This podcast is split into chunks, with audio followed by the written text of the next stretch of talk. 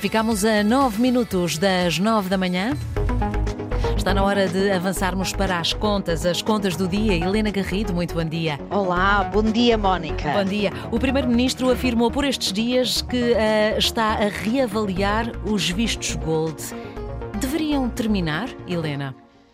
Sim, de facto, penso que, como o Primeiro-Ministro, eu tirava até o provavelmente. O Primeiro-Ministro disse: há programas que estamos a reavaliar. Um deles é os vistos Gold, que provavelmente já cumpriu a sua função. Uhum. São as palavras do Primeiro-Ministro, uh, numa conferência de imprensa que deu ontem, à margem da Web Summit, Summit. e disse-o na sequência de questões que estavam a ser colocadas uh, pelos jornalistas sobre agora o regime especial que uh, entrou em vigor dia 30 de outubro para os nómadas digitais. Eu, Mónica, tiraria provavelmente. Uhum. Os vistos gold foram criados em 2012 completam agora 10 anos, numa altura em que Portugal enfrentava sérias dificuldades de financiamento externo. Uhum.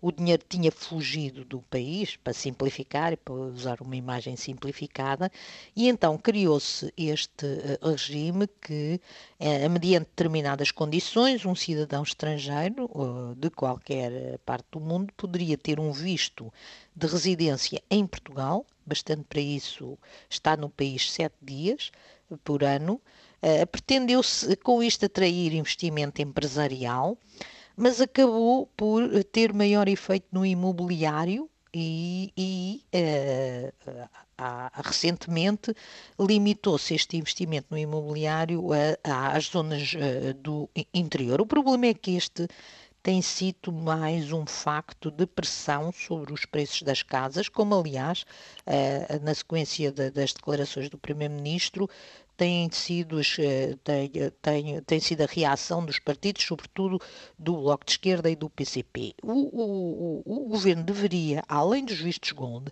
reavaliar também o regime de tributação de residentes não habituais. Uhum. Uh, também foi um regime que foi iniciado este em 2009 e que diria que também já cumpriu a sua, a sua função. Este regime limita a tributação dos rendimentos obtidos no, no, no, em Portugal a, a 20%, que é muito pouco face àquilo que nós pagamos, a maioria dos portugueses, ou boa parte dos portugueses, e os rendimentos que vêm do estrangeiro a 10% quem é que beneficia? Sobretudo os pensionistas. E estes 10% só se aplicam desde 2020, depois de críticas de alguns países uh, da União Europeia, porque antes disso uh, nem eram tributados uh, de todo. De todo, uhum. exatamente. Não eram tributados de todo. E, e isto tem atraído, sobretudo, pensionistas de países mais ricos e, obviamente, houve países da União Europeia que se irritaram. O primeiro país foi a Finlândia e que acabou com os isto é, é, é, possível porque existem acordos de dupla tributação, ah, mas com a decisão, com o regime que Portugal criou, estes, estas pessoas não são tributadas em lado nenhum, nem no país de origem, nem no país onde residem. A Finlândia acabou com esse acordo, para passar a tributar os seus pensionistas e o segundo país a irritar-se foi a Suécia, que tentou que Portugal alterasse o regime, Portugal não alterou e a Suécia também acabou com este acordo já este ano.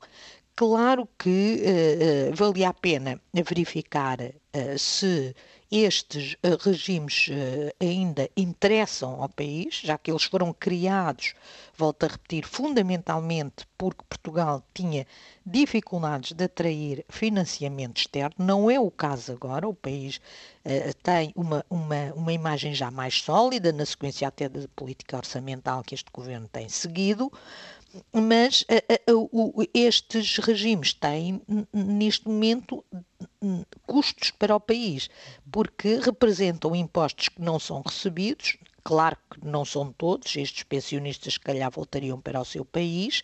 Eh, nas contas do Conselho de Finanças Públicas, eh, os impostos não arrecadados na sequência deste, destes regimes todos de benefícios têm subido e a esmagadora maioria desta despesa fiscal, como ela é identificada, é, é tem origem nestes regimes uh, especiais, que agora foi criado mais um com os nómadas uhum. digitais. Penso que vale a pena perceber se estes negócios, se estes regimes, melhor dizendo, se estes regimes criaram de facto negócios com valor acrescentado, com emprego direto, não é emprego indireto, uhum. uh, através da, da, da, das casas que se compram, porque uh, uh, aquilo que parece ser o efeito mais significativo é o aumento do preço das casas Exato. e a sua escassez.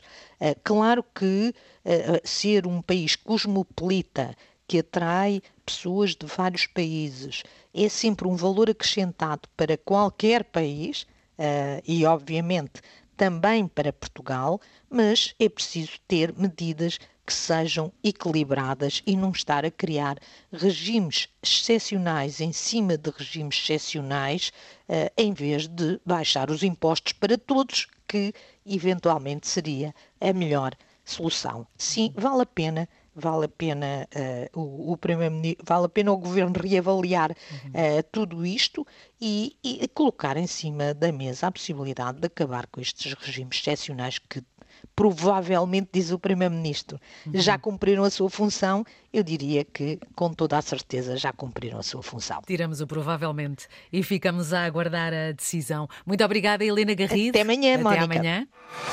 Antena 1.